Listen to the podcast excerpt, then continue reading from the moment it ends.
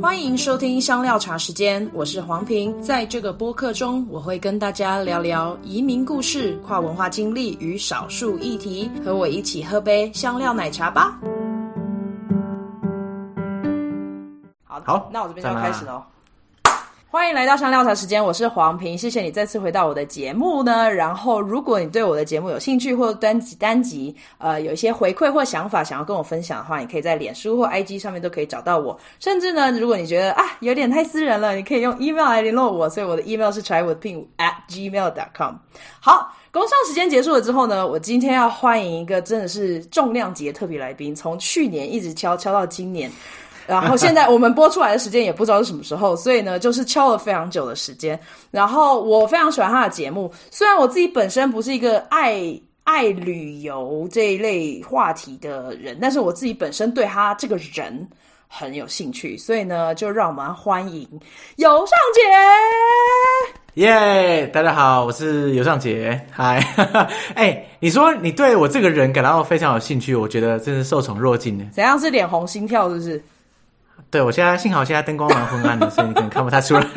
等下，我先要先先补充一下，因为刚刚没有讲到的，就是听众可能想说谁谁尤宋杰谁？他呢就是台湾很有名的 podcast 节目《解锁地球》的主持人，嗯、然后他也是，哎，你算是在台湾 podcast 界的一种鼻祖，是不是？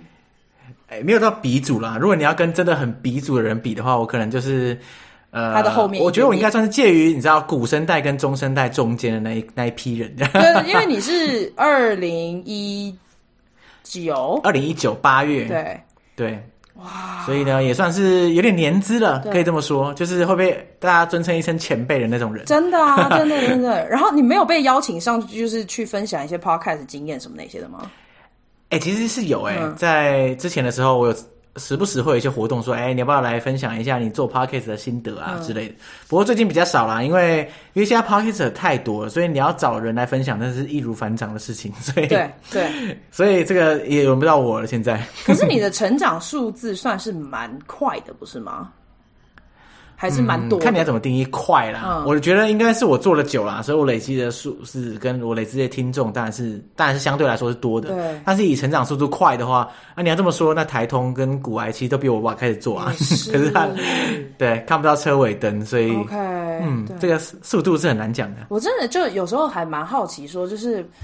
播客的主题到底是怎么定？然后那个听众的兴趣，嗯、因为像例如像有些节目做一做，然后就非常红。可是有些节目再怎么辛苦的去做，还是不会红。所以我就觉得听众的那个焦点好像也很重要。呃、对，就是其实 Podcast 要要要做出一个名堂来，我发现我我真的找不到什么共通点的。譬如说，你说台通为什么会红？呃，就没有人知道嘛。他们很会聊天，你说他们很好笑，对。对，可是这样的节目很多啊，光是我自己想得到就好几个，但是也没有跟他们一样红啊。Oh. 所以有时候好像也不是说两个人真的很好笑就一定会红，好像就有点天时地利人和，对对不对？对，嗯，而且我觉得很特别，是因为。我觉得啦，就很喜欢听台通的人可能会是男生，嗯、可是其实是女生推荐给我。然后我当时候第一开始听两前两集的时候，想说发生什么事情，就是为什么一群臭男生在聊天，然后大家会喜欢，开始怀疑自我。对，然后可是我后来就过了一段时间，然后再继续听的时候说，说哦，好像有那么一个道理，因为他们聊天的那个逻辑跟水流好像真的很顺。嗯、对对对对，其实我有看了一些他们的访谈。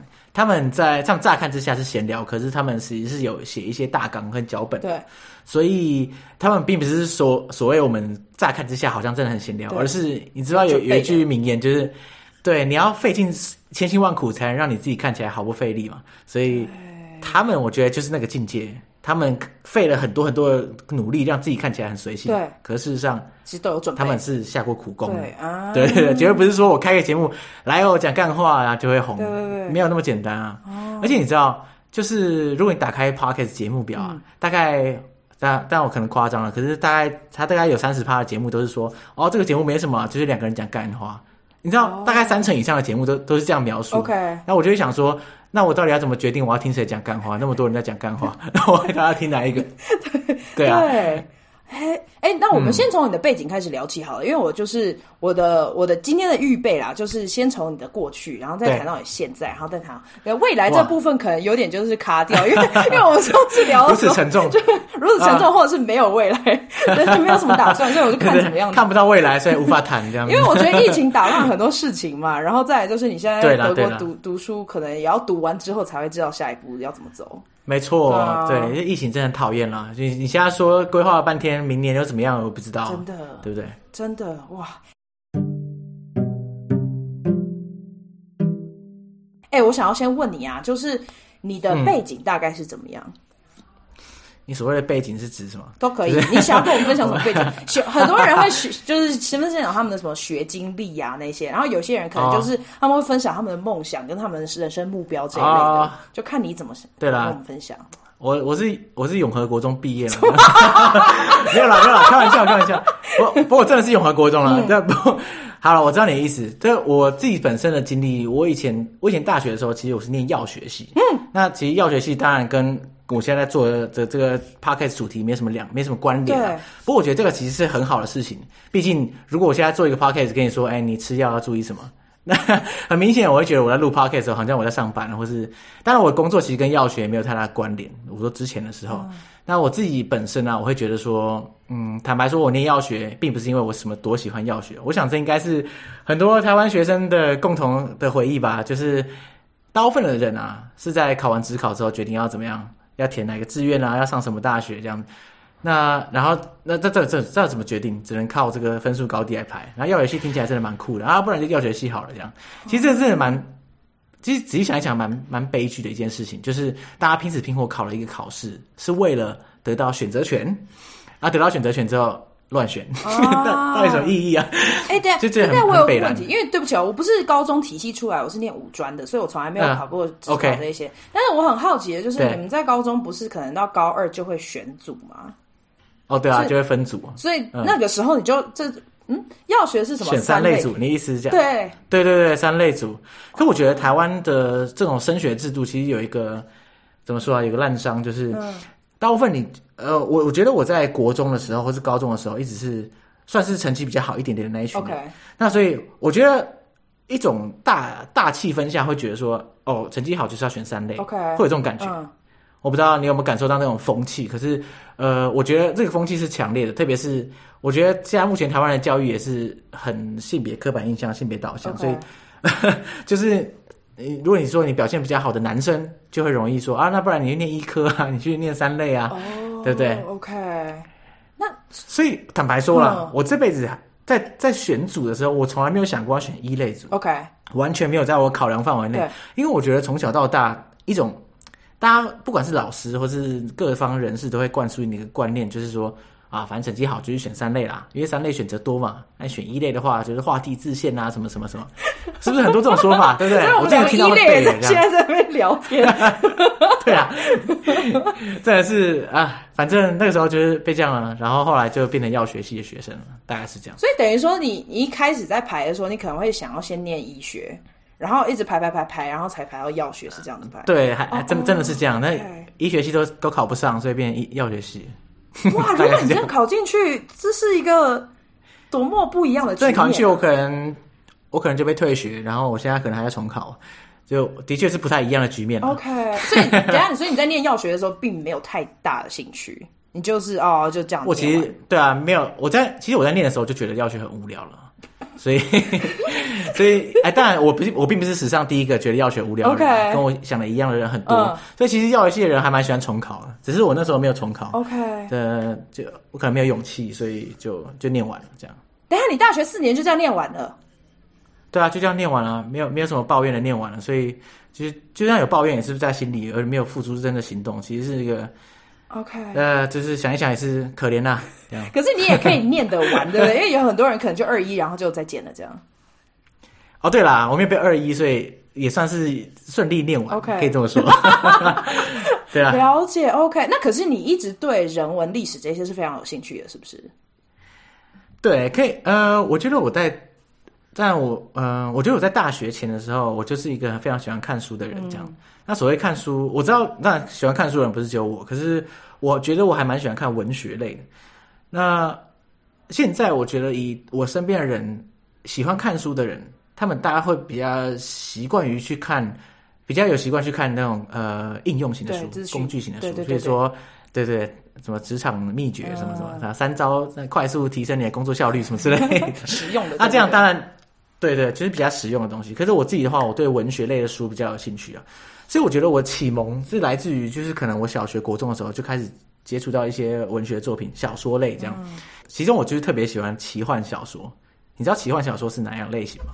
我不知道，但是我只我曾经听过你聊《汤姆历险记》，然后我想说谁跟我一样读《汤姆历险记》？我那时候真的超兴奋的。但是奇幻的比较没，哎，所以魔戒吗？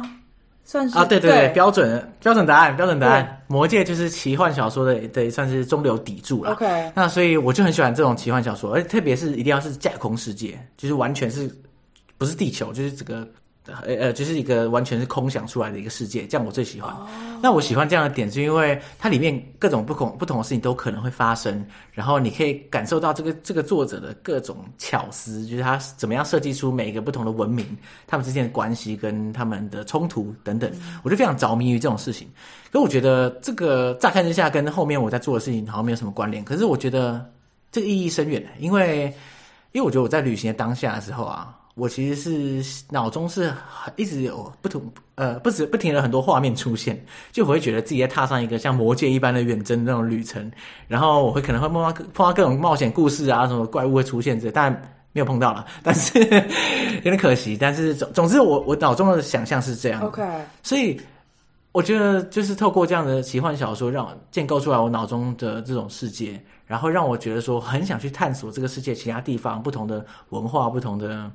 风景不同的地貌这样子，了解也也是从你看，你想象像《魔界》的剧情，嗯、它其实是一个很不错的行脚节目，对不对？如果你把它当成国家地理频道来看的话，嗯、中土世界版这样，他们一路一路跋涉这样用走路的徒步走啊走了那一年这样，所以。我觉得对我对我来说，旅行就是《魔界》里面的旅行，是我心中一个非常赞的旅行方式。这样，那你自己的个性是会把你自己放在这个文化嘛异文化里面吗？还是你就是从一个远端的角色来去看说，哦，哦，这个异异文化是这样子运行的？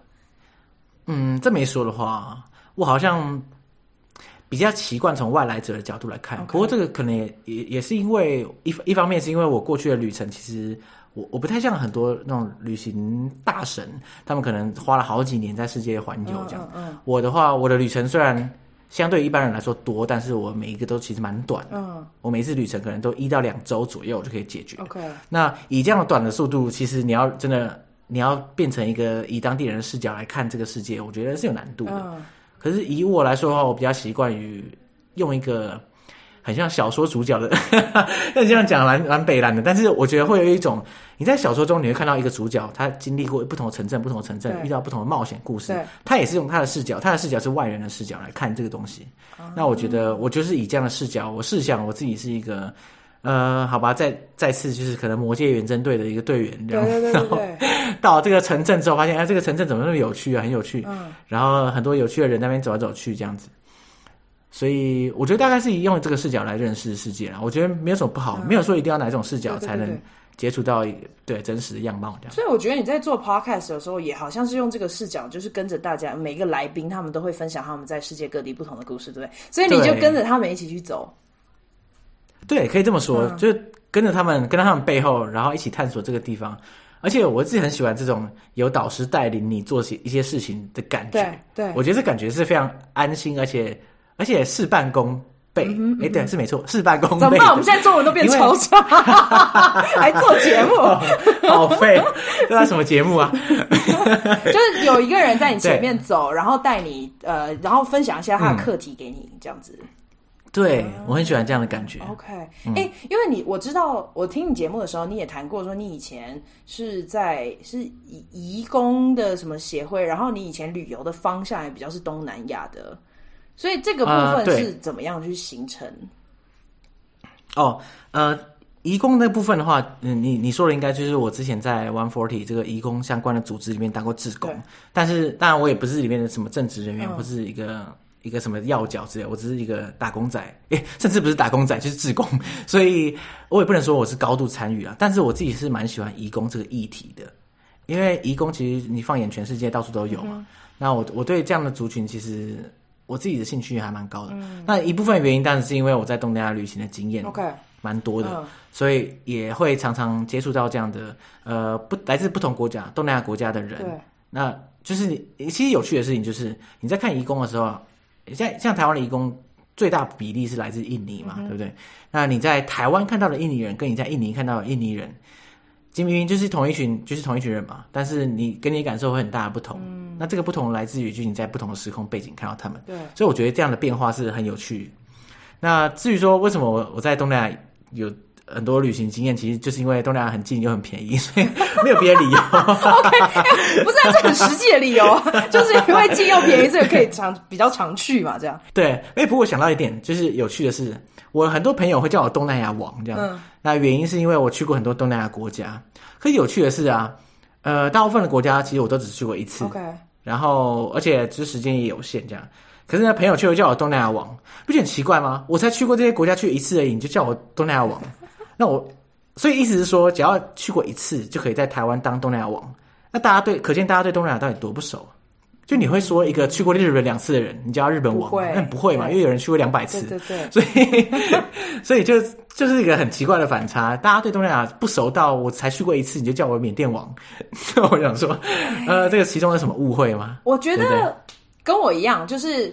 只要大家有印度的问题，因为我们还会有另外一集嘛，我要谈印度。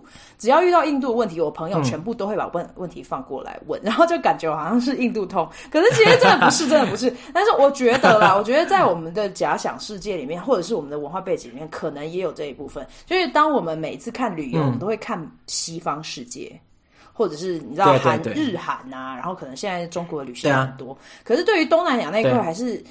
我觉得普遍台湾人不会不不会一直想要去这种嗯，你知道东南亚、南亚这个部分去探险，所以才会把这件事情拿出来说。哦，就是啊、呃，他因为就跨过什么山山山水里，然后呢去到一个印度什么这样，或者是你去到柬埔寨这些，就是我觉得大家的想象对于旅游不太是这种壮游，嗯、反而是去度假那种。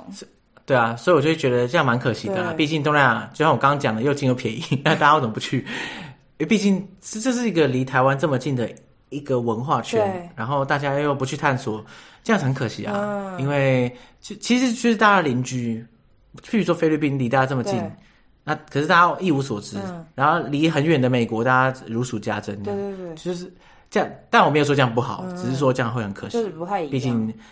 对对啊，对啊，对啊！哎，在你的个性里面，是不是有一个比较愿意去探险，跟碰到不熟悉的东西，对你来讲，并不会造成很大的不安？嗯、哦，不会啊，对，就很随遇而安。我自己是蛮蛮乐意，蛮乐意做一些挑战啦，然后做一些尝试，这样。对啊，我觉得我自己是这样没错，Okay. 但一部分原因是因为，我觉得，我觉得大部分人不想要做这些事情，是因为有成本考量。嗯，比如说啊，这个这样这样的事情当然是有所风险啦。啊，比如譬如说，我不是说物理上的风险，而是假设我要去一个很少人去的国家来旅行。譬如说，假设我现在说我要去汶莱玩，去汶莱真的很少人听到有人去汶莱嘛，对不对？所以你可以想象，你这个旅行的经历，要么是大好，要么是大坏。就你可能觉得我靠超无聊，我到底来这边干嘛？因为因为这个资讯太少，你也无法肯定这样。嗯、所以有些人会觉得说啊，这个成本我不想负担啊。如果去了发现很无聊怎么办？那我不如去日本好了，日本保证有趣嘛，大家都去过。那至于对我来说的话，我觉得，我觉得我对于成本的控管，就是整个人生成本的控管非常的糟糕。怎么说呢？就是就是我不太会计较说哦，这个这个成本花下去之后，我可能会有就是什么。嗯，因为我觉得每个人心里其实一定会有一个某种计算机啊，嗯、就是说你去这边，你一定要得到一个，你要玩的爽，你才会开心。如果你没有玩的爽的话，你就就没有这个机会成本就不见了啊。对啊，就像你，就像每个人做什么决定的时候都会有这种感觉吧。对，比，如说，我想，我想，我想学一个技能，嗯、那我心中有一个计算机，哇，学这个技能之后我会加薪多少钱？那。好赞，学这样。那如果我要学这个技能，学了好像没有什么屁用，就是薪水也不会加嘛。嗯、那那你学这干嘛？你花了时间，那个时间你可以拿来做别的事，你可以赚钱，你可以休息，你可以耍废。嗯、所以这个计算机随时在讲，大家每个人心中那边计算。可是我这个计算机好像坏掉还是怎样？就是我常常算不太出来，我到底要做这个事，大家干嘛？我想到，因为例如像说，你就就选你要学 salsa 这一类，可能大家不太会学舞 swing 啊，哦、或者 salsa 这些，大家比较普普遍里面不会想说是，哦，我要去投资去学这些。哎哎哎，不过没有没有没有，学 swing 是真的是实用技能。好，请说。这个这个在计算机上面就是就是无价，Okay. 因为因为 swing 真的很好用啊。嗯、你在你在旅行的过程中，其实你在每个城市都可以找到。基本上，只要够大的城市，你就可以找到 swing party。OK，那你到了每个城市之后，你都可以参加 swing party。嗯、去的时候，那你很明显是你是个外国人嘛，对，对不对？对，然后你就可以在里面趁机就是，就说啊，那个 sorry 啦，我是外国人，所以我这个不太熟啊，那么可以推荐我一些地方。那大家一般基本上都很友善，就会说，哎，我带你去哪里啊？带你吃宵夜啊什么？所以这是一个很好打入当地的方式。OK，跳 swing。对。对当然，这是我开始学之前没有想到的啊！嗯、只是学完之后发现，哎，开辟了新天地，觉得非常开心。所以从此以后，我只要去旅行，我就会先 Google。譬如说，假设我要去柏林哈，嗯、我就 Google 说啊，柏林 Swing 这样，然后哗就会出现一票。我说啊，那我参加这个 party 是吧？他在里面，对，就，就是想办法去跟大家，嗯、对对，就跟大家呃，就是求助啊，不是求助啦，就是说跟大家建立一些关系，那别人自然而然就会想要。提供你一些协助，不管是各种建议，嗯、各种什么什么什么都可可。OK，就有点像一个，有点像很简单的入门票，你就可以进入到一个社交场合，然后取得没错许多不同的人脉跟资源。哦，对，就是在一个不会很怪的情况下。OK，哎、欸，所以这个你还算的蛮清楚的啊。没有啦，这个这个是我后来才发现的，但我当学的当下当然不知道这种事情嘛。嗯、但只是我只是说，如果现在大家要学的话，我可以跟大家讲，就是大家应该。可以可以把它列成一个实用技能之一。OK OK，学跳舞，哎，真的，我发现，在台就是东亚这个世界之外，大部分的国家都还是会有跳舞的文化。对啊，对啊，对。只是就不知道为什么台湾好像是唱歌。实用啦。对，台湾哦，可是你想象一下，一个外国旅客啊跑跑来说，哎，跟大家一起唱歌啦，这样也好像有点奇怪，因为你也唱不起来，啊啊歌就就是不会唱了，对啊，没办法。啊，对啊，好。酷，OK，我大概了解你现在的背景。可是那那时候你怎么样开始你的博客的？嗯、就为什么会？因为大家很多人都很喜欢那 个写网志啊，然后做什么 YouTube 啊这些。对对对，那为什么会开始呢？好啦，其实我也是写部落格起家的，那.不能说起家了，我也大概写了十几篇而已。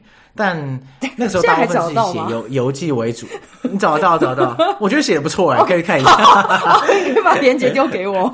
人人气加一。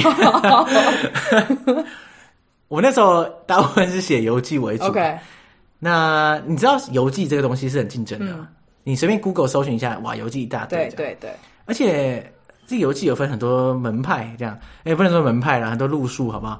就是有些人会写的巨细靡遗，就是说你要去哪里办签证啊，那个多少多少钱啊？去哪里搭车啊？多少钱啊？然后的车程多久？这样，这是一种攻略型的游记，这是一种。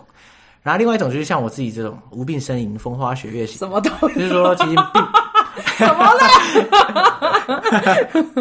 就是其实游记本身没有什么内容，大部分都会讲一些无关痛痒的我自己的个人心情，这样。那这也是一种游戏的方式嘛？所以、oh, okay. 我觉得可能比较像是旅行散文啊。这样说的话，但其实可怜的是这样啦，就是说你在游记大部分会被大家发掘的时候，通常是透过这种 Google SEO 的这种搜寻的引擎这样。那所以你想象一下，你在搜寻，假设我我今天要搜寻辽国呃永贞的旅行这样，嗯、我应该想要看到的是辽永永贞的攻略吧？应该不是想要看到谁的心情小雨之类的。所以，对，所以我觉得。游记这种东西，其实我觉得是很难让大家看见，因为毕竟竞争太激烈，在你要图你要做的突出本来就不太容易。所以我其实这个写这个布鲁格写了老半天，这个看的人真的超少，嗯、少到一个不行。对。那比较有趣的就是说，后来我观察一下那种呃部落格旅行作家，他们喜欢写一些攻略型的文章，我就想说，哼，那我来写一篇好了。然后这个时候我就写了一篇。有点为攻略型的文章，就是说你出国必备的什么一几项物品之类的这种东西。嗯、然后哇，那篇文章的点阅数啊，大概比我其他十几篇加起来还要多 N 倍。OK OK，超扯。所以写完那篇的时候，我就领悟到一件事情：靠，我不写了。啊、这样没不是说转移你的方向吗？不是，没有啊，因为我就不喜欢写那种啊。你你想，你可以想象，就是说你你一般写了很多你自己觉得很屌的文章，没有人看，然后你你你就违背自己良心写了一些你不没有那么爱的文章，嗯，而且大家超爱。我想说，这 what the fuck？啊，听起来很像莫扎特的 背景。就他为别人写的，不是就是都很红吗？然后自己写的就对啊，自己写自己写爽的，没人理他的。对对对哦，了解。所以你觉得这是怀才不遇啊？对对对对对对对，没错。台湾莫扎特，那怎么办？对，没有啊，放弃啊，就是这样啊，没有啦，不是你放弃，然后再跟 podcast 有什么关系？后来我就决定转战 podcast 了。OK，那一来就是说，我觉得写文章真的很痛苦啊，因为写文章其实我觉得是一个很累的事情。毕竟你平常在建构你脑中的想法的时候，你不是用文章的方式来建构，你是用口语的方式。那所以说你需要一个转译的过程。那写一篇文章，坦白跟坦白说，我觉得以前写一篇我要写好几天。呃，我我不是说二十四小时写好几天，而是 就是我在利用闲暇的时候一直写啊、想啊、修改啊，这样好几天我才上线。所以干真的很累。然后上线之后就二十个人看，这样子还是。傻眼这样，而且其中可能五个是我自己在一直反复 确认，所以就很，就是很靠背啊！哎、欸，你好真实哦，我真的很喜欢你很真实的那个个性。所以我后来觉得说啊，这么累，那我不如来录 podcast 好了。因为录 podcast，你想象一下，应该蛮简单的吧？就像我们现在讲话嘛，讲话的这种事情，你不用再转译了，因为你平常你脑中想了，你把它讲出来。嗯也 OK 啊，嗯、而且也不会很累嘛。你讲话，你再讲再这么久，你讲一小时，你就讲完了嘛，一小时就结束了，对对对对，上线，哇，爽，大功告成，我觉得很不错啊。那当然，那个时候我还不知道，天真如当时的我还不知道有剪辑这种东西啊。但是我想象中，其实录 Podcast 是轻松的，嗯、加上我自己对于讲话，我也是蛮自在的，嗯、不会说讲讲话对我来说并不是一个很困难的事情。嗯、我的意思是说，讲出把话讲出来，当然不是说我很舌灿莲花，而是说。嗯、呃，单纯描述一件事情，我觉得我可以，可以，可以办得到。对对对。而且我本来其实，在旅行之后，我就蛮常缠着朋友讲说旅行的故事，这样。就那些故事，可能我已经讲过好几遍，坦白说，所以再讲一遍没有那么困难了、啊，Okay. 对不对？所以就开始做 podcast。那个时候 podcast 真的很少，台湾的节目超级少。对。所以我觉得我最大的优势，我觉得我在经营节目的时候。最大做的最最正确的决定就是开始做很很早开始做。啊、那你当时、嗯、因为那时候因为我是来美国之后我才知道 podcast，在台湾的时候也不知道。我是二零一七年来的，二零一八那时候才听说这件事情。嗯嗯嗯，可是你二零一九那时候就听在台湾你就知道 podcast 啊，所以是启蒙老师或启蒙节目是什么？启蒙节目是 BBC Learning English。什么东西？哎，你的人生怎么充满这么多有趣的？真的啊，真的啊，没有，不是。我觉得很多人的启蒙可能都是 BBC Learning English。这是从哪里来的这个资讯啊？没有，都不知道。因为早期的时候，早期台湾很少节目的时候，你打开那个 Podcast 的的 App，全部都是英文节目嘛。那你一定不想听嘛？都英文。那可是那时候有有我我我为了准备一些英文考试啊。然后我就想说，嗯，我是不是要加强一下我英文听力，来找个什么英文 podcast 来听，好像不错，也有很多人在推荐英文 podcast。然后常见的就是那个 BBC Learning English。那所以我就听了一阵子的 BBC Learning English。那坦白说，那个就是我开始建立起听 podcast 习惯。的一个的一个时期这样.那等到我考完试之后，我发现就是 BBC Learning English 实在太难听了，因为它这个根本没什么内容，但干超废了。就它只要不是为了学英文，我根本不想听。它一个工具。那所以考完试之后，嗯、对，考完试之后，我就觉得说啊，那可能这个我的 p a r k e t 生涯结束了这样。嗯、那可是手一滑往下一看，才发现发现，哎，其实也是有一些台湾节目，好像蛮有趣的。嗯后来我就听了科技导读跟百灵果，哦，对，这这是骨灰级，不用说了，对。科技导读现在是不是已经没了？对啊，科技导读很遗憾已经停更，不知道会不会有重重生的一天。我希望有啦，在这里大叫他回来。我不知道，科技导读回来吧。然后等下，百灵果那么早就开始了。百灵果很早哎，百灵果应该是二零一八年就有，还是因为我那时候我那时候听的时候，百灵果就已经做了。一阵子，OK，对啊，所以他其实真的蛮早。我那时候听百灵果的时候，百灵果还是就是从来没有业配的，对对对对，无业配百灵果，对对对对对对，哦，对啊，那所以那个真的是很早期啊，所以我就开始进入这个中文 Podcast 的世界，无法自拔，因为真的好好听啊，而且我还往前把百灵果跟科技导读全部补完，就哇爽这样。哎，他们应该请你，哎，对，你你有上百灵果吗？没有。我很希望有了，但是没有。哎，你根本就你是这个古董级的粉丝哎。嗯，也不能这么说，因为百灵果在我那时候听的时候，他们就有一批铁粉。OK，当然数量跟现在不能比，但是他们因为他们粉丝一直都很铁，所以 他们那种骨灰级的粉丝应该要挖真的很多啦，所以轮不到我。OK，哇，所以那个时候就是一个契机，想说你自己要来做一个，然后你就决定要做旅行。没错，对对对。可是就是。Podcast 的形态大概就是单口嘛，然后双口或者是多多人的这种。对。那你当时怎么决定说你要请来宾？请、嗯嗯嗯、你是不是自己录完太干了？没有，我连自己尝试都没尝试，我就知道会很干。那你怎么决定要来找白？果断，觉得要双口。嗯、对，因为因为我喜欢听的节目就是双口.我自己很讨厌听单口节目。即使到现在我。我认可的单口节目还是很少，例如哪个？不是认可啦，就是我喜欢，我可以推荐你啊，历史下酒菜啊，我听过，我心目中的单口典范，非常非常赞。好，对，知识量很。然后还还有一个，对，还有一个真实犯罪节目也是单口，叫他说犯罪，这也是 OK。我觉得他们都是呃非常非常会说故事，然后非常引人入胜。可我觉得我自己好像没办法一个人自顾自的讲讲的这么好，嗯。后来发现单口节目啊，讲的好的大部分，除除了像古玩这种天生神力的之外啊，大部分都是要写个大概写个逐字稿，至少是接近逐字稿等级的。那我觉得这是很累的事情。对，那我就不想写文章，所以才跑来录 podcast，然后又要写逐字稿再念出来。这个，那你干脆写一写好了。对，这个到底什么误会？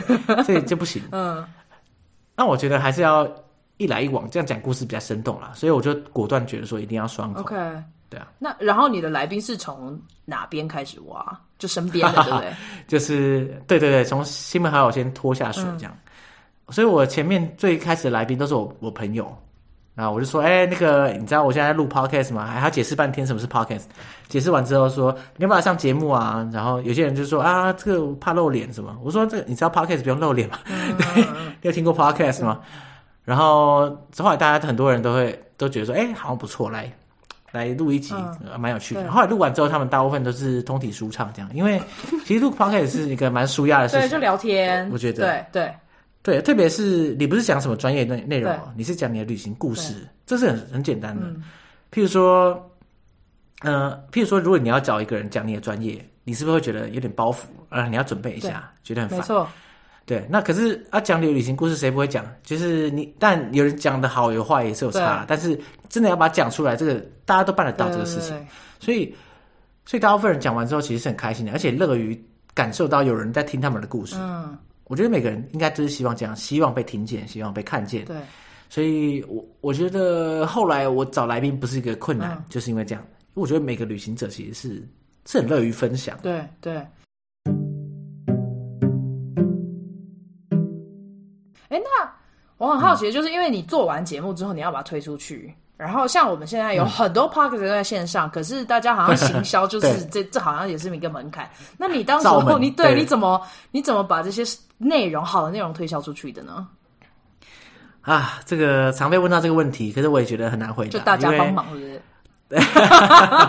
对，但坦白说，我觉得还是总归一句话，我觉得我占了一个很大的便宜，就是我比较靠早开始做，嗯、所以。呃，很多人发掘新节目是透过这种 Apple Podcast 的排行榜。对，那你很很早开始做，你一开始就卡在排行榜上，那大家进来看到你就在那里，那只好点进来听嘛，强迫大家收听。哦、那久而久之，这个听众群体会变得大。对，当然我自己也做过一些主动的尝试啊譬如说像像以我的节目来说，是蛮专注在旅行方面的，对，对不对，对？像我觉得像你的节目，就算是算是讲这个移民啊，或者讲海外生活相关。但是这个东西其实是可以很发散，对对对对，可以旅行可以可以比较收敛，所以我觉得我的听众族群，我的潜在听众族群应该是蛮蛮线索在某个特定的族群，所以我可以很轻易的抓到他们在各个地方，譬如说像脸书的旅行社团，啊，或是 PTT 的旅行版，这些地方都聚集了很多喜欢旅行的人。对，那我我假设他们也有喜欢听我们的节目，嗯，可是像。像有些节目，他可能真的是两个人讲干话，就像刚刚前面讲啊，这对啊，这个什么什这谁会到底哪些人会特别想听两个人讲干话？这个你完全不知道啊，因为你干话内容什么都有，你可能真的讲旅行，你搞不好讲疫苗，你搞不好讲疫情，你搞不好讲修电脑，这、啊、都有可能嘛。所以这个没办法。对，所以对他们来说，推广的困难点在于说，他们甚至也不知道怎么介绍自己的节目。对，对，对，那对我来说很简单啊，我这个节目就是一集一个主题，到不同的地方旅行。那你喜欢旅行，你应该会喜欢听。那所以这样的话，这是一个主动推广的方式。我觉得这是一个方法。哦，所以你就会在这些社团里面，然后发一个文，然后介绍你自己的节目，这样子。对对对，嗯、但是 还是跟大家先讲一下，就是其实这些社团你要先看清楚，有些社团不是这么欢迎你在那边打广告。哦、对，没错。譬如说我那时候我在 PPT po 文就被虚报了，干，真的是。可以讲一下啊？发生什么事？啊，也不是。没有，也不是被虚报，嗯、就是被虚讲。嗯、就是我在 PTT 的那个自助旅行版，我就 po 说啊，我现在在跟大家分享啊，我现在在做一个就是 podcast 节目啊，然后这个节目就是在讲旅行啊，每一集有不同的主题这样。嗯、那譬如说像我们现在做到哪一集，那这是什么主题？欢迎大家收听，收听链接在这边。嗯、然后有人就不爽啊，就说干嘛打广告啊？那这边当你个版是不是？然后有些人会说啊，你这这个就他妈就是业就是业配啊，还是说这个就是？这就是广宣嘛，对不对，对？那跟分还还分享个屁啊！就是打广告，然 后被呛爆 了。哇！后来我还自己删掉了，嗯、自己删文。这心里有点难过吧？因为就是好不容易才写完了文，然后就被人家大骂。对对对，蛮惨、早，早不写。对啊。然后 OK，所以就是你也就是从这一部分，然后就开始开始自己的频道的宣传。对啊，因为这个宣传，我觉得。啊，坦白说啦，以 Podcaster 来说，着力的点有限啊，嗯、很多时候是身不由己。你你要怎么宣传？你要再怎么宣传，其实真的有困难了、啊。如果说大家大家坦白说，如果你要我开一个新的 Podcast，然后你要你要我怎么经营？我坦白说，我真的不知道。OK，因为太难了，现在真的太竞争。对对对对，我可能会说啊，不然砸钱下百灵果叶配，不然我不知道。对哦，你你觉得来宾可以帮助你很多吗？因为来宾自己都有都有一些自己的社群嘛，对，来宾当然会帮我分享这样。那如果说来宾自己没有经营什么自媒体的话，那他宣传的力道是有限的，嗯，因为他只能宣传给自己的亲朋好友嘛，对，对不对？那这个数量再这么多，还真的有限。那如果说是本来就有流量的那种来宾啊，譬如说像呃，像我蛮多来宾都是自己的经营 Podcast 或经营 YouTube 或者经营一些自媒体，嗯，那他们在分享他们在他们的。呃，页面上的时候，这个会有会有导流效果，对，对，但坦白说也是有限的，因为因为我觉得，除非那个来宾他本来是一个 podcaster，那他的听众，他的他的这些 follower，他本来就习惯收听 podcast，不然的话，你说你要让一个 YouTuber 导流到 podcast 上，很难的，真的超难的，因为他的受众是。习惯于看 YouTube，对对对。那你要怎么样让说服他们说，哎、欸，你现在来这边听我的 Podcast？可是这些人可能从来没听过 Podcast，了解。所以这个难度是很高的啦。啊、所以我知道很多人就是都想透过这种邀请一集很大咖的来宾啊，然后来一一口气冲流量。可是我觉得这个效果真的是太有限，也需要考量。就像、对啊，就像我现在如果找一集，我找凯莉，呃，找百灵过来，嗯、我是不觉得会有什么效果了。那原因就是说，啊，好好，百灵果有效，因为百灵果它的听众本来就是听 Podcast。好，这个举例是，我想一下哈。阿弟新闻，可是我现在 好，我现在找阿弟来，哎哎，这个这个好，这个这个举例好。其实我现在找阿弟来录一集，我觉得效果真的很很有限，因为阿弟的听众是看阿弟阿弟的受众，他对他不见得习惯于接受这种 podcast 平台的的的这种方式，所以。啊，这个真的很难，而且他也不一定，因为他们呃 follow 阿 D 英文就是想要学英文这一类的，对不对？然后可是你是做旅行的，所以说、哦、说不定就也没有办法串过去。嗯，我觉得英文跟旅行好像也算是有点关联性的，可是如果是真的是完全没关联的，嗯、那真的更难啊。对啊，OK，哎，那可是因为你还有另外一个伴呃伙伴主持人是邱庭轩，对，对对，那请问他的角色在你的频道里面算是？嗯、呃，就是说如果。长期的听众就会发现，呃，如果说有来宾的时候，就是我跟来宾；那如果说没有来宾，是我自己讲故事的时候，因为我我就像前面讲的，我无法单口讲故事，所以我需要需要一个伙伴。嗯、那就是我会跟邱林轩一起，变成说他是主持人，然后我是来宾这种感觉。哦、那在一些小单元啊，像是幕后啊或者明信片特辑的时候，也是一样，就是我们两个人一起主持，嗯、然后没有来宾。对对对对，所以它出现的频率大概是我们所有节目大概二十趴左右的时间，对对对，会有邱庭轩。对，然后呃，剩下八十趴可能会有来宾，就他就不会出现。OK，哦，所以你们当时候在谈的时候就谈好了。但最一开始的时候，呃，没有那么确定我们未来的形式到底怎么走，嗯、所以其实一开始大家大家也不会想那么多啊，嗯、就是大家做就对了。哎、欸，他也很愿意跟你跳下去耶。他是一个非常，他是一个非常随性的人，这样。OK，对，你知道我那时候跟他说，呃，因为我那时候要做 Podcast，、嗯、那我想要找一个找一个伙伴一起做这样，然后我就问他说，哎、欸，要不要一起做 Podcast 啊？他说好啊，好啊，好啊。哎、欸，那个什么是 Podcast？他就很听你这个本人，而不是听你做事。哦哇，OK，所以你还要跟他解释一圈这样子。对，我就说啊、呃，这个就是对，你可以听听看这样。啊，然后总之他已经答应，来不及，头回没无法无法回头。因为我觉得他还蛮，就是你们两个的搭配算是蛮就无缝接轨的感觉。他很知道要怎么样去鼓励你继续讲、欸。哎。啊、呃，对，没错，没错，就是我们其实蛮有默契，毕竟我们也做到现在两年多了嘛，所以，嗯，嗯对。听众如果有兴趣啊，其实可以去听一下幕后第十二集两周年的问答特辑，他们就里面聊了一些，然后我觉得，我觉得，哎、欸，你们是本身就认识，然后是朋友一起做 podcast，那真的很很不错，哎，就因为我自己是一个人啊，当然啦，就很难找到人跟我一起来做，也是啦，毕竟你也不在台湾嘛，你在，就是你在。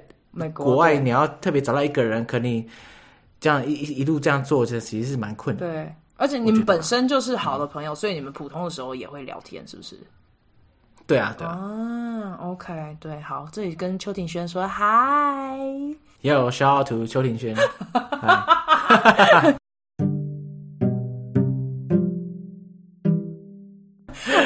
有一个很普通，就很普遍，大家会问到的问题，就是做 podcast 真的可以赚钱吗？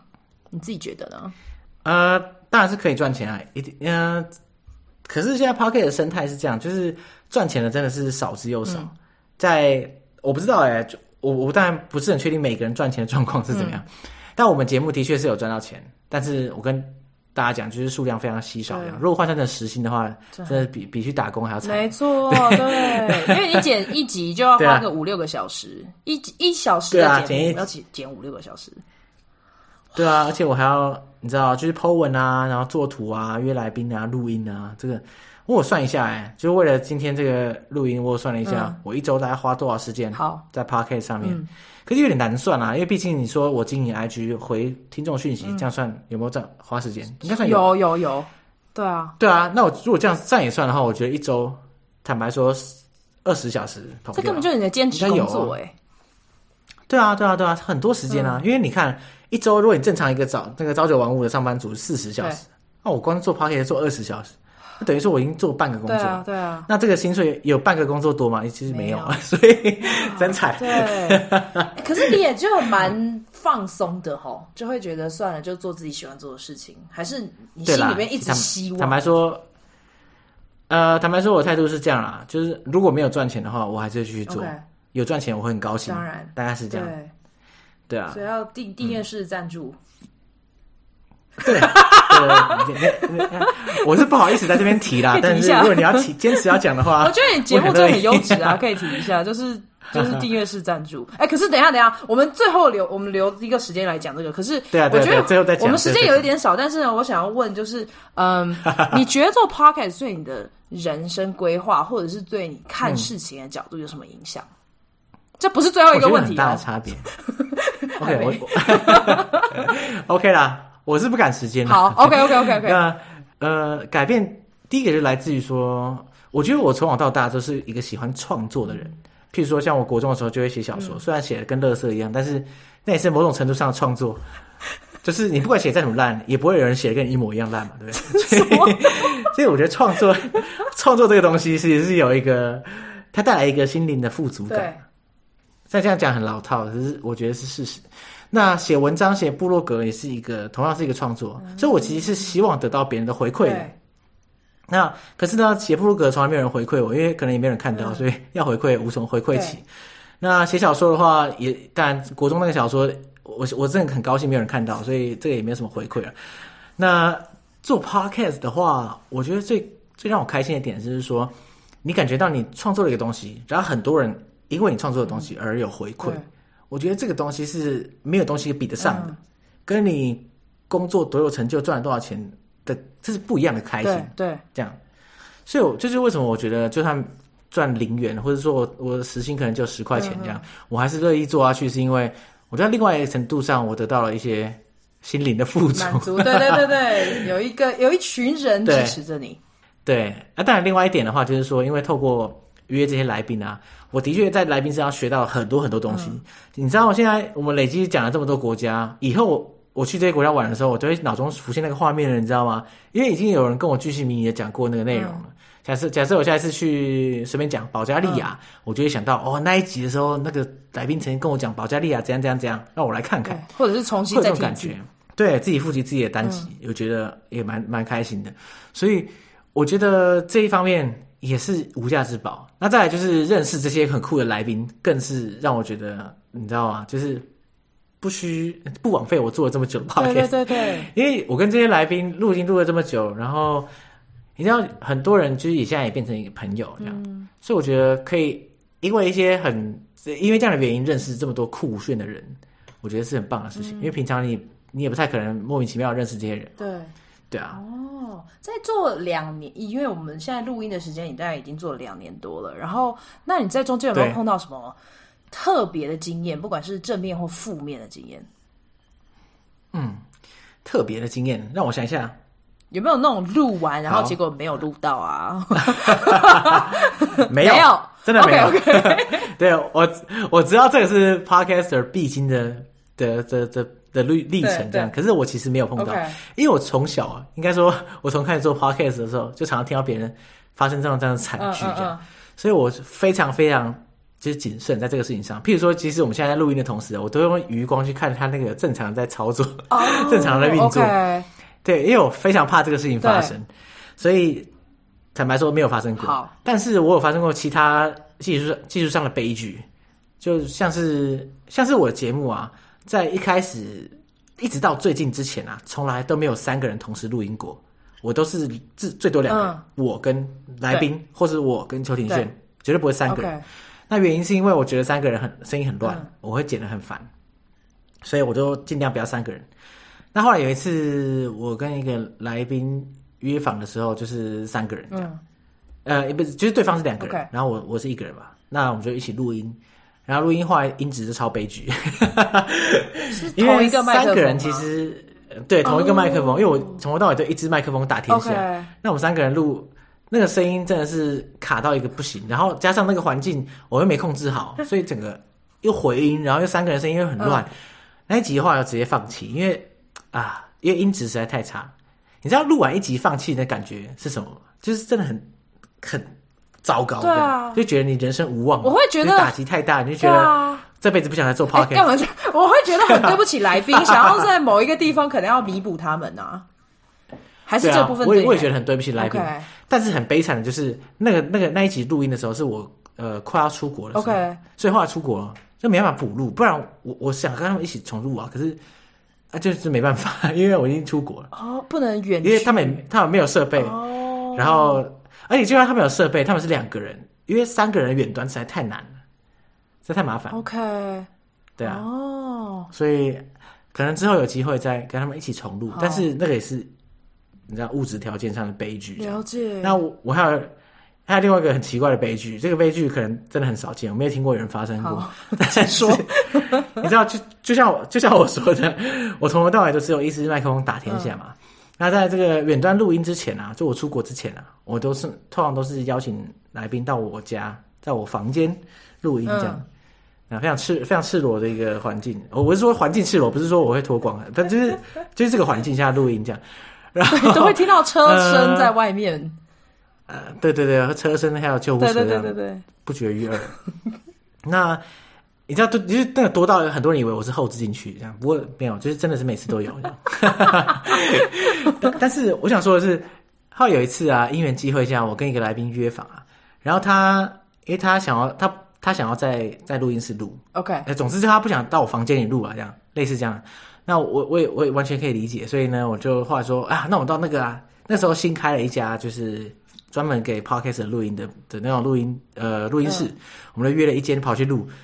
你知道我第一次在专业录音室录音就非常兴奋，嗯、然后就哇专业设备就弄一弄弄弄，然后你知道你知道什么是监听耳机吗？就是我们现在也在听啊，我们一边录音要一边听，可是我也听，不是啊，听得到你的声音。你对你你你自己听得到我的声音啊，啊可是你不会听到你自己的声音。哦，对啊对啊对啊，然后他就一直会在耳边那个嗯，乐团的时候会用。呃，如果是如果对，如果是监听耳机，就是你无时无刻会听到自己的声音，超可怕。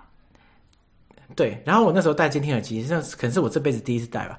然后我就录音的时候发现啊，看无无法完全无法专心录音的，因为因为你一听到听到自己的声音的时候，你知道监听耳机听的声音跟你自己讲话你听到的声音是完全不一样。嗯、对，就等于是等于是别人听到你的声音的那个声音，嗯、所以你会觉得说，哎，我的声音怎么怪怪？可是事实上不怪，就是就是那样，本来就是这样子，但是你自己不习惯。然后我会非常在意，我讲完一句话的时候，我想说，哎，刚刚那句怎么好像怪怪？哎，这句也怪怪，哎，下一句也怪怪，每一句都怪怪的，靠腰。然后我就完全无法投入在录音当下，然后录出来的成品非常糟糕。可是糟糕的点不是来宾有问题，是我有问题，就我的表现奇烂无比，这样就 你没有办法 focus 在烂什么？对，我完全不知道自己就是那几录录出来的反应奇差这样。然后后来我我觉得我在后来听那个录音档的时候，我觉得烂到一个可能超越宇宙的极限，就是完全无法上架这样子。OK，上架之后的话，可能我觉得从此退出 Pocket。干嘛这样？太烂。哎 哎，你这个人讲话也是想法很极端哎，就是明明就很中间，然后一直往那个极端跑，到底干嘛？所以等下你自己觉得很不好，可是别人说不定觉得很 OK 啊。啊，不是啊，我就过不了心中那一关嘛。我对我自己的这个创作也是有要求的，好吧. 所以你不会先给邱婷先听，是不是？没有啊，因为我自己就不行啊。给他，就算一跑，就算十个人跟我说可以，也没有用啊。Oh, oh, oh, 因为我自己就觉得很烂。那一关了解。对啊.后来我就我就只能悲痛的跟那个听众说，呃，跟那个来宾说，呃，sorry，这是我的问题，因为我太不习惯那个录音室的 setting，所以搞得这个这集效果很糟糕。那。我是想重录啦，可是，一样悲悲剧就是说，我我那时候刚好出国前，所以、oh. 我出国前就常常出事这样，所以后来我们到现在还没重录，之后有机会也可以重录，因为其实现在也可以远端录。对啊，对。但但反正那时候出国就兵荒马乱嘛，嗯、所以我一段时间对啊，就没有约录音，所以一直搁置到现在这样，蛮蛮拍谢。所以心里还是会纠结着吗？你说，你说这个往事吗？还是当下？你不觉得就是有时候我我 偶尔是例如像在访问的时候说错话啊，或者是说某一个地方没有接好啊什么，嗯、然后就会心里一直纠结着。哦，不会啊，我会后置把它剪掉，所以 没没有什么好纠结。可是不是啊，你是两集的来宾，然后就只能跟他们说之后再录，哎，就直接放弃。哦，对啦，那那是不一样的情况，嗯、对啊。可是就放放弃一整集，真是蛮痛苦的，但是好像也没办法。OK，哇，好。那接下来真的是最后一题了，因为我觉得，哎，你真的很会分享，很会聊天呐、啊，你真的很需要常常去上别人的节目。或者是你在你的对对对你的频道里面可以多聊一些，因为我觉得你讲的故事都很有意思，对就很很有趣。我这边再宣传一下，因为我，我自己在听你的节目的时候，其实其他的什么单集我就比较没有那个印象，可是你的幕后特辑就很好听。嗯、就例如像第八集，什么同居 N 年的室友来录音，就是然后你们住，哦、我都很难想象在台北，然后租屋的时候还可以有顶家，然后还可以有这么多的故事可以分享，所以大家可以去听一下第八集。啊，没有啊。嗯，那台北租顶家这很常见啊。你知道，我听过一种说法，嗯、我觉得非常有道理。Okay. 如果你你要你要拜访一个朋友，他在台北租屋.然后你要去的时候啊，你发现你忘了他住几楼，不用说了，直接到最顶楼，一定在那里，因为最便宜就是顶家跟顶楼，对啊。OK，因为我就。比较乡下怂，我是高雄人，没有去过台北念书，所以所以都没有、没有。台北的租屋环境之恶劣，我知道很贵。对 对，哦，OK，好，所以大家可以去听幕后第八集，然后还有另外一个就是幕后第十集，我觉得这跟我等我我之后要跟尚杰合作的也是很有相关的，因为他在聊他的不同语言，哦、就是什么新年新希望什么那些，嗯、然后还有语言学习。那因为我自己也学 Hindi 嘛，然后你你在德国也学 Hindi，所以我觉得听起来就特别有趣，因为我很少听。碰到呃跟我一样学过 Hindi 的人，对对，这个应该是百年难得一见的，对对对，所以大家有兴趣一定要去听一下。最后一个啊，就是你已经去到了德国嘛？嗯、那去到德国又在疫情当中，对这对你做 Podcast 有什么影响，或者有什么体会？最。做 podcast 没有什么影响，Okay. 当然有啦，就是说我现在录音很明显，我就要远端录音嘛，嗯、这当然有不便的之处，因为远端总是没有你是实际上现场在录音的时候这么及时，这么只是还是不一样，感觉还是不一样。嗯、但是毕竟我也是弄那么久，所以我对远端录音，我其实也抓到节奏了。Okay. 所以我觉得以现在来说的话，好像没有太大影响。Okay. 有啦，有一个，有一个，就是说你没办法参与实体活动，或是你没办法举办实体活动，嗯、这蛮可惜的。因为其实，在大概在二零二一年年初吧，或者是二零二零年底开始，我觉得很多 podcaster 开始积极的做一些现场活动，跟他们的听众们啊、嗯、拉近距离啊，对对对，然后我觉得很好玩嘞、欸。如果是我，我我很想办这样的活动，可是那现在就没办法，只会办线上，不然就真的是没机会。你的听众都是台湾的吗？九成以上都在台湾，oh, OK，所以这个办起来应该是没问题。OK OK，哎、欸，哦，原来所以我这种在海外听的还比较少。当然一定是比较少了，毕、嗯、竟按他，因为你你会听我的节目，基本上一定是呃至少是中文是母语的人士才会比较难听吧？对啊，那呃如果中国不算的话，那你都台湾人在其他国家，你再怎么多也不可能比台湾就是在国内的人多嘛，所以哇，对啊，哎、欸，对于。像我这种刚开也没有刚开始，我也做一年啦。对于我这种人，嗯、然后一直想要努力的，你会有什么 忠告可以给我 啊？哇，好难哦！因为我觉得 Podcast 这种东这种东西就是隔行如隔山的。嗯、我所谓隔行是说不同主题的要推真的是不一样。嗯、可是我觉得每个节目都应该找到自己的。其实你应该知道自己的听众的轮廓了吧？对不对？差不多。因为像我很明显的知道，我的听众就是喜欢旅行，嗯、喜欢各种不同国家的历史文化，这个很明显。嗯、那你的听众一定有他自己的轮廓，那你可以想象说，呃，你要怎么样在更多地方接触到这些人，然后把你的节目从这边推出去给他们听。对，嗯，对啊。OK，好啊。还有没有什么别的要补充的事情？刚刚还没有聊到的。呃，我想一下啊、哦，怎么突然想不到？好，没关系，好像已经讲遍宇宙间所有的事情。好，那我们来聊一下你的频道，跟大家要怎么找到你，或者是赞助你好了。OK OK，先找到再说啦，赞助不用急，大家随缘随缘就好。那毕竟找都找不到，还要什么赞助？对，对应该不可能。如果大家想要听《解锁地球》的话，我们是一个旅行、历史跟文化的 podcast 节目。那每一集的会有个主题，嗯、那可能是什么？譬如说史瓦蒂尼啊，然后可能是呃奥地利，可能是呃关岛这样。那这个主题每每集主题可能不一样。那会邀请不同的来宾来分享他们在当地的一个旅行经验。嗯、那通常我们会用这种比较历史跟文化背景的视角去切入进去，嗯、来探讨就是这些有的没的。那所以。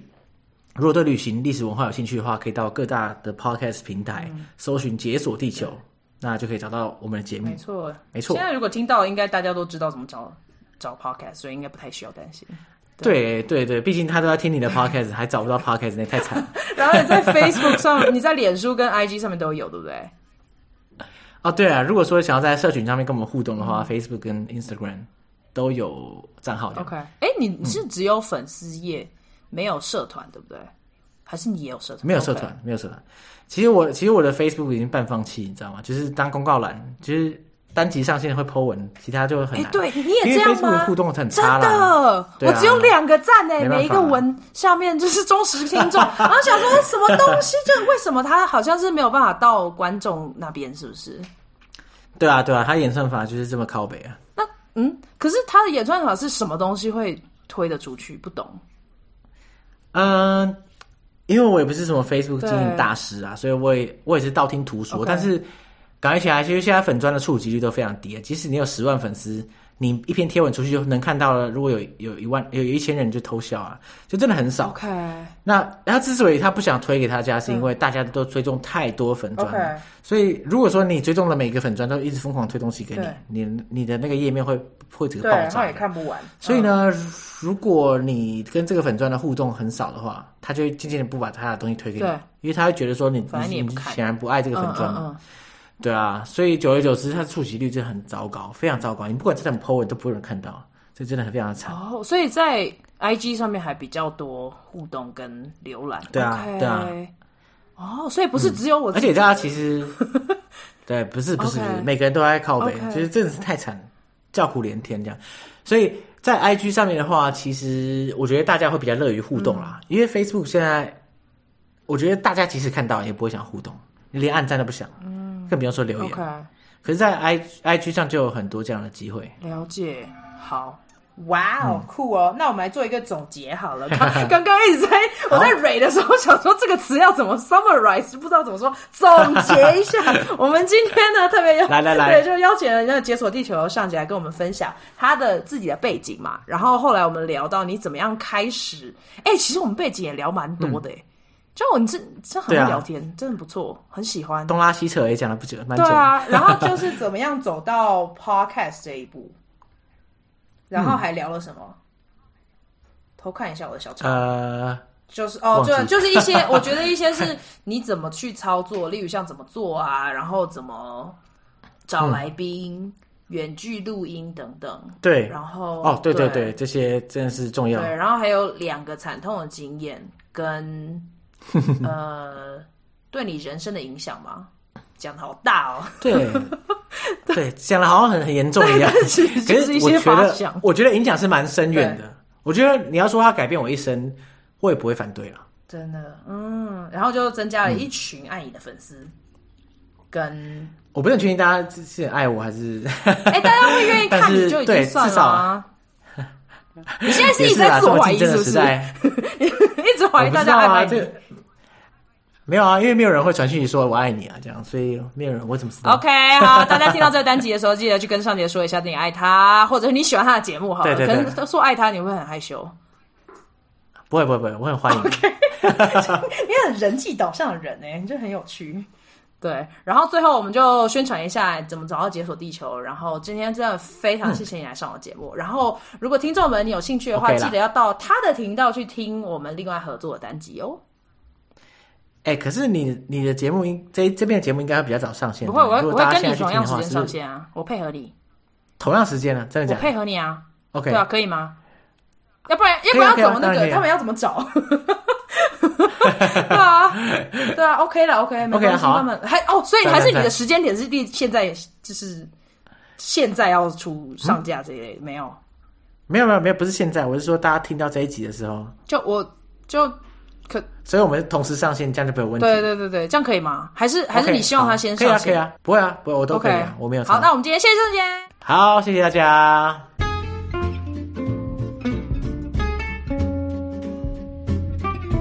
谢谢你收听香料茶时间。如果你觉得有人也会喜欢这个单集，别忘了分享给他们。你也可以在脸书跟 IG 上面追踪我们。如果你喜欢我的节目，你也可以透过小额赞助的方式，请我跟来宾喝杯茶哦。详情请见资讯栏。下次见啦，拜拜。